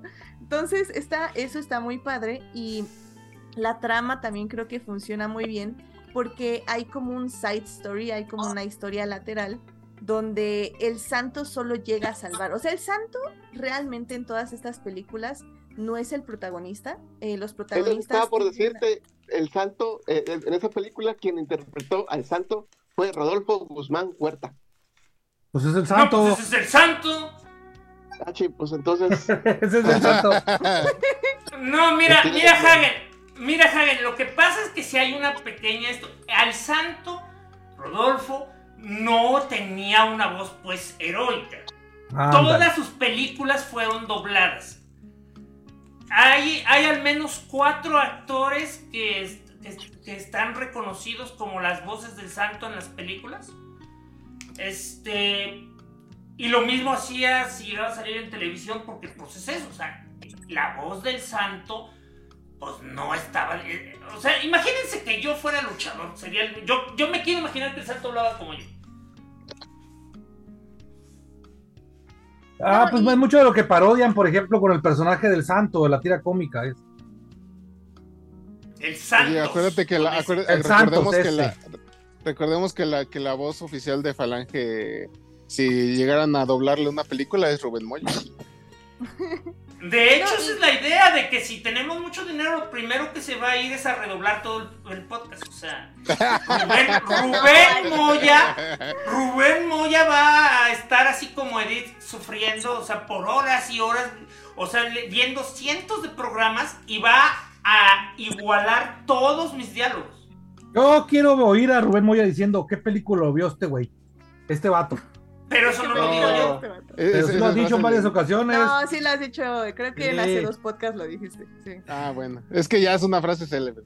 Pero a Edith la doblaría este, la voz de, no sé, de, de Frozen. no sé. Pero bueno, regresando justo a las películas, eh, por ejemplo, en esta película, eh, Hagen, el, el, protagonista es el inspector Carlos, que es interpretado por Jaime Fernández que era un actor que de hecho sí fue recurrente en varias películas de Santo. Y es que el asunto es que en todas estas películas, como digo, el protagonista no era el santo per se, sino que eran eh, detectives o... En, esa que, en esa que te han tocado, porque hay un par bien locochonas. No, sí. no, sí, sí, sí, no digo que en todas. Espérate, era lo que te iba a preguntar. no te ha tocado, no, en ninguna de las que editaste, no, digo, que, que restauraste, nunca te tocó esas donde tiene una máquina que puede ver eh, lo que ocurre a cualquier lugar.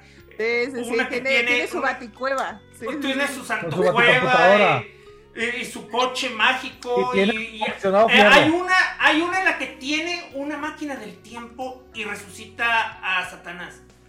Wow, esa no la he visto. Esa se muy bien. es una donde no le puede hacer nada porque en las orejas de, la máscara dice el santo, el santo, el santo, el santo, el santo, se escrito muchas veces y eso la protegía. Wow. de hecho, en, la del santo del Hotel de la Muerte hasta tienen su botón de pánico, que cada vez que lo aprietan, el santo llega. Entonces también es como, tiene habilidades de transportación o algo así, porque era como... las versiones esas que dices de la, de la biblioteca de la UNAM, ¿son las versiones mexicanas o las versiones que comentó, creo que Antonio, que están este, censuradas? No, son las mexicanas. Nunca he visto un desnudo en una película de esas. Yo nunca he visto un desnudo en una película del santo. De hecho, cuando lo comentó Toño este, en una plática, el chat, este, este, yo. Que no fue hoy, ¿verdad, Edith? Porque estamos discutiendo y dice que fue hoy. Ah, no, fue ayer. Porque a ver, bote, Chihuahua. Ayer empecé a ver la, la película. Sí, no, yo nunca he visto un desnudo en una película de santo. En general, en todas las películas mexicanas es muy raro ver desnudos hasta los 80, 70 más o menos ya había bastantes desnudos, pero antes de eso es extremadamente raro, muy, muy raro. Y creo que mm. uno de los primeros que vi fue con María Félix, entonces realmente... ¿María Félix es de María Candelaria? Eh, estoy no. tratando de acordarme dónde vi el desnudo, no me acuerdo. Ah, caray. Acuérdense que María Candelaria la mata por hacer un desnudo en un artista, así por eso te digo, estoy seguro que esa, cosa, esa cosa fue muy rara. Esa trama fue medio rara. Pero bueno. Pero, y, pero por ejemplo, en. No me acuerdo si es en las momias de Guanajuato, probablemente sí. Por ejemplo, ahí hacen eh, de protagonistas otros dos luchadores.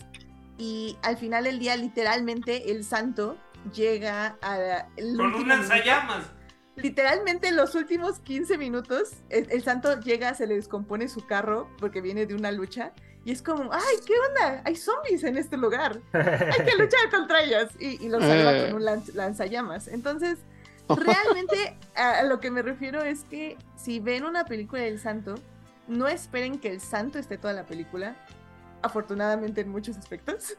Pero sí, básicamente es la persona que va a llegar a salvar el día con artefactos mágicos, con pantallas extraordinarias o con un, un gran sentido detectivesco del asunto. Em, pero sí, o sea, incluso es muy chistoso verlo siempre porque es como cuando se está relajando así en una piscina, es como trae su shortcito todo pegado y, y trae la máscara y entonces es como... ¿qué está Eh, es bien Digo, extraño porque- Para meterte al baño. digo, Es bien extraño, pues, porque, porque eso sí, o sea, la mística del luchador siempre está presente. Estamos hablando que la gente lo identifica como un luchador, como un combatiente contra el crimen, como un ciudadano normal, y en las tres situaciones nunca nadie dice, ¿quién es este güey? ¿Por qué no tiene un nombre? ¿Por qué puede entrar, salir esto y damos por sentado que es el santo? Pero, y lo, y lo más importante de todo, porque además me imagino que no era todo el tiempo él, debió haber tenido dobles de cuerpo, pero tiene un porte cuando está trajeado. Tiene un Ah, sí. maldito porte cuando está trajeado de, de, de, de, de así de... Parece James Bond con... sí. Pero matón. Hay una historia que cuenta un comediante mexicano, no me acuerdo ni quién es, que me encanta porque es verdad, o sea, llega, dice que un día va el santo por la carretera a Cuernavaca probablemente, ¿no? Y ahí va con su, con su convertible plateado, su máscara plateada, su, Chinga. su- su capa plateada, sus mallas plateadas, y que ya de repente en esas vueltas llega rápidamente a un parque y se baja del convertible así con una mano, la recarga así, se brinca por la puerta, llega corriendo a la mitad del parque, está un amigo fumando así todo nervioso y preocupado, voltea y lo ve y le dice, ¿usted es el santo? o sea, no mames.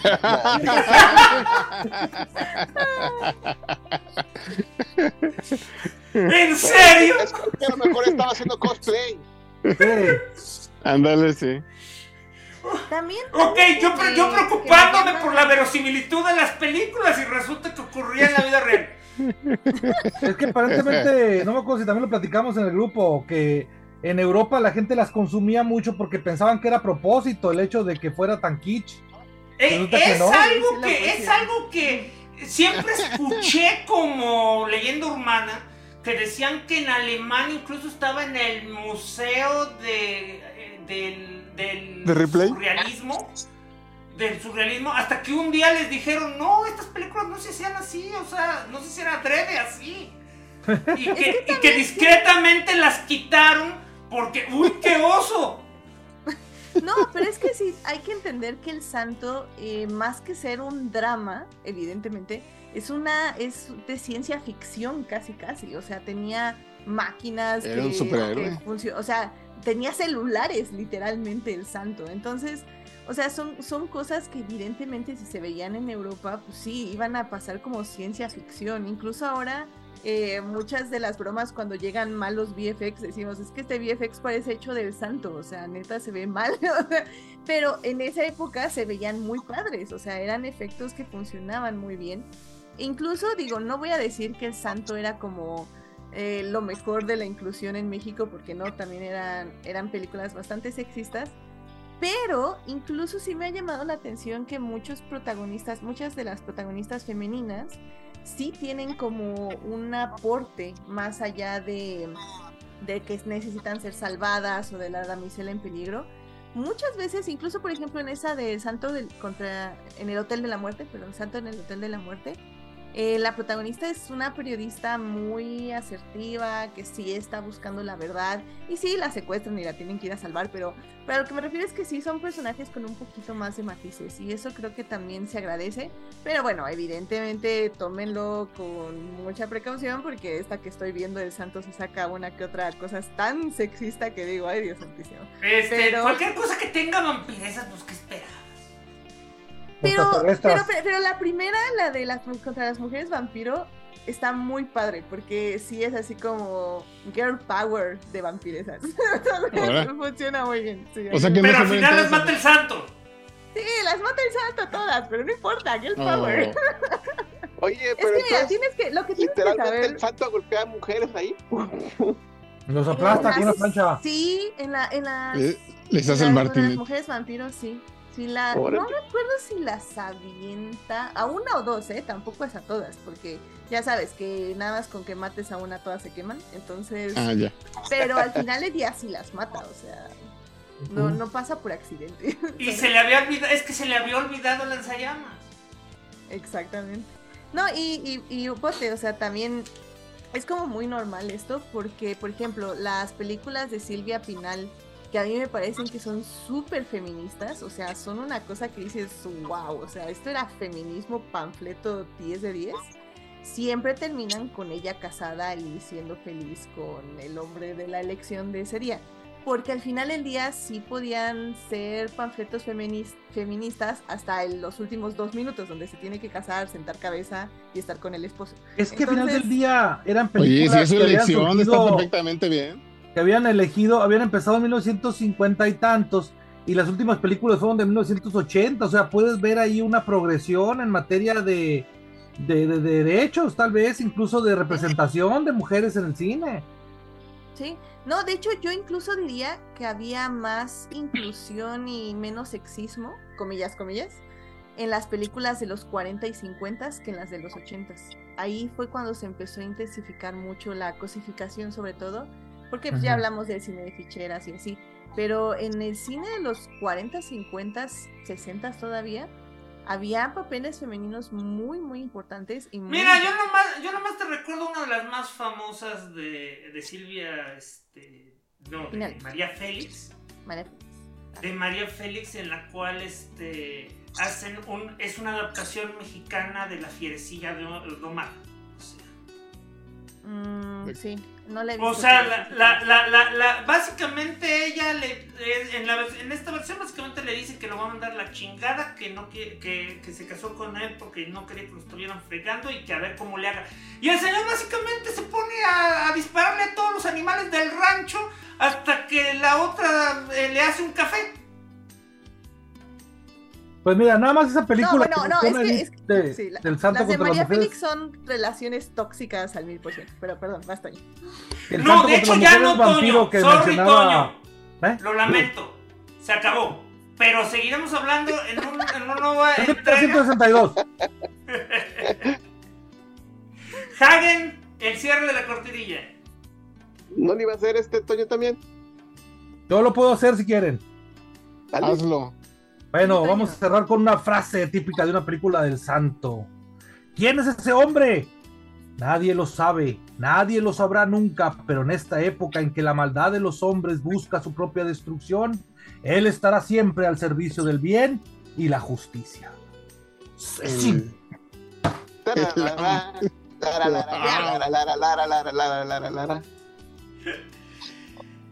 Bueno, este es el inicio, este es el inicio de las este, de las conversaciones en chimenea. Mm, este, este próximamente les, les, diremos este de qué se hablará, porque la próxima semana creo que toca hablar de Superman. ¿Ah, sí? ¿Quién es ese? Ah, sí. El jueves, ¿no? Eh, digo, el próximo martes. ¿En qué ah, tenemos, no. Edith? El jueves vamos a hablar de Dungeons and Dragons. Eh, no, para el mío todavía falta. Mucho. No, no el tuyo, el de, el de Superman, precisamente porque el tuyo se fue hasta. Ah, no sé. Me... Ahí sí ya no entendí la verdad cómo va a estar, pero. Ah, esto nadie lo entiende nunca. Sí. En el, en el, calendario dice nada más que el 18 van a hablar de Cosmic Odyssey y Invention. Ese es el de Superman. Este, ah, ok, pero entonces... el 18. Entonces no es la siguiente semana. Entonces la, la, entonces, la siguiente semana, este. Grillito, grillito, grillito. Ya me acordé, la siguiente semana no podemos hablar de lo que él quería porque lo tuvimos que mover porque el señor Esteban se va de vacaciones. Ya sabía que había un hueco, había una razón. Entonces, a ver, decidanlo ya. ¿Quieren volver a seguir hablando de lucha libre o hablamos de otra cosa? Tienen dos minutos para decir, arránquense los ojos mientras hablan. Lucha libre. ¡Mondracitos! O sea, quiero que, quiero que vos te digas, no, yo quiero hablar de monas chinas, quiero que Hagan diga... No, yo quiero hablar de monas chinas. Yo quiero hablar de lucha libre, de lucha. Y, no, y Hagen tiene... mucho, Toño. Y Hagen tiene que decirnos que nos quiere hablar de nuevo procesador de Intel. No, no, no. ¿Pero cómo se llama? Quiero saber cómo se, llama ese procesador. Se, llama, se, Hagentel. este, ¿de lucha libre o de cómic? Va a estar en el de cómics, Hagen. Hagen. ¡Comisan! Comi no puede comunicarse. Ah, no lo he visto. Pueden hablar ustedes con toda confianza. Pero puedes, este, leer, puedes leer el manga. este, a ver, Bote, ya que te habías quejado que, que, te habían quitado tu lugar, ¿quieres hablar de las tortugas ninja? Historia, trayectoria y, y todas las series? Go Ninja, go Ninja, go. solo, si está Edith, no te Go Ninja, go. Ah, sí, porque deben saber que Edith siempre aplica unas reglas muy raras. O sea, siempre dice, vamos a hablar de un, este, en su propio podcast. Vamos a hablar de, de, de, un, de un este, aniversario random de una película. Pero ahora resulta que siempre ha celebrado números este, cerrados. No, no es cierto. Luego he visto que celebramos el número 18 de tal película. No es cierto. Ay, sí, checa los 165 podcasts y todos son aniversarios múltiples de 5. Ya lleva 168.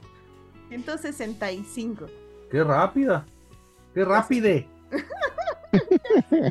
Qué rápido pasa el tiempo. Oye, oye, qué rápido pasa el tiempo. Perdón por ser payaso, Falange, pero me dieron más ganas de hablar de comisán. Pues no hay ningún problema entonces. Tenemos al señor Hagen puesto y a Bote aquí. Y también tiene a eh, Kata. Mm, eh, y vamos a invitar a esa cosa. A ver si quiere. Este, esa cosa sin, sentimientos tiene, te faltó. Y sin corazón. Pero está muy contento por Hannibal, así que. Además, te voy a pasar el sticker en este momento para que lo uses en su. en tus conversaciones. ¿Cuál? ¿El del dinosaurio que echa veneno? No, el de, esa cosa ni sentimientos tiene. a ver, me lo compartieron mis alumnos, así que. A, ver, que quede claro. Si lo, si lo invitamos, nos va a obligar a que al menos uno de ustedes haya visto este. Ay, Bochi de Rock. No sé qué sea eso. No sé qué sea eso y no nos importa. ¡Salud! No, bueno. Está en su Salvando lo que amamos en Adictia Visual de esta semana. Vayan a escucharlo. Entonces, pues, y este jueves hablaremos de Guardianes del Magoverso. La más nueva. sí, la más nueva película. Ah, de, la más nueva película de superhéroes de Chris Pine. Ah, ok, ok, muy bien, muy bien. Del camino. La verdad suena raro porque eh, cuando dice Magoverso uno piensa en multiverso, no en universo. Pues es que de hecho es un multiverso, pero bueno. La cosa es de que es un resultó que resultó que nadie esperaba nada de esa película y es un peliculón la de Dungeons and Dragons. Lástima que nadie la fue a ver. Oye, ¿en cuánto la ratió la, la ratió Tomeiros? 90 críticos, 90 públicos. Ah, y la de, la de Mario en 40, no manches. Nadie le eh, mira, críticos pedorros. Afortunadamente. va a ser un pinche fracaso, güey. Háganse Afortunadamente para Mario, nos está quedando claro que la taquilla no tiene nada que ver con la crítica. Fíjate que a mí me sorprendió ver anuncios espectaculares de Mario. no lo necesita. No dejaron nada. Al menos para que se entere la gente que ya salió. O sea. Solo, sí. Ok, bueno, muchísimas gracias a todos por eh, acompañarnos en esta noche. Se aproximan los nuevos especiales, muy especiales. Hoy tuvimos una noche de gala, hablando de uno de los mejores momentos de la historia mexicana en cuanto a, a cine, actores y deporte. Bueno, entre comillas, deporte, ¿va? Este, oh, ¿Qué pasó? La próxima semana no olviden que estamos disponibles en nuestras redes sociales, Spotify, Amazon, Twitch. Recuerden también apoyarnos en nuestro Patreon. Muy buenas noches, gracias a todos, gracias a nuestros panelistas, que descansen y sean felices. Hasta y que Dios nos bendiga a todos. Espero, espero compartir el pan, el vino y muchos relatos nuevamente.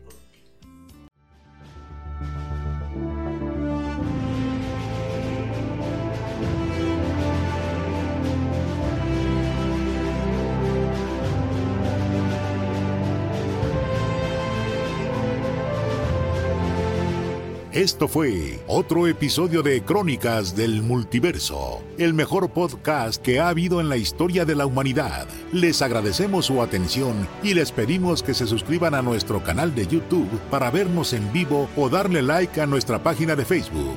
Y los esperamos en www.crónicasdelmultiverso.com, donde encontrarán maravillas más allá de su imaginación. Los esperamos la próxima semana, croniqueros.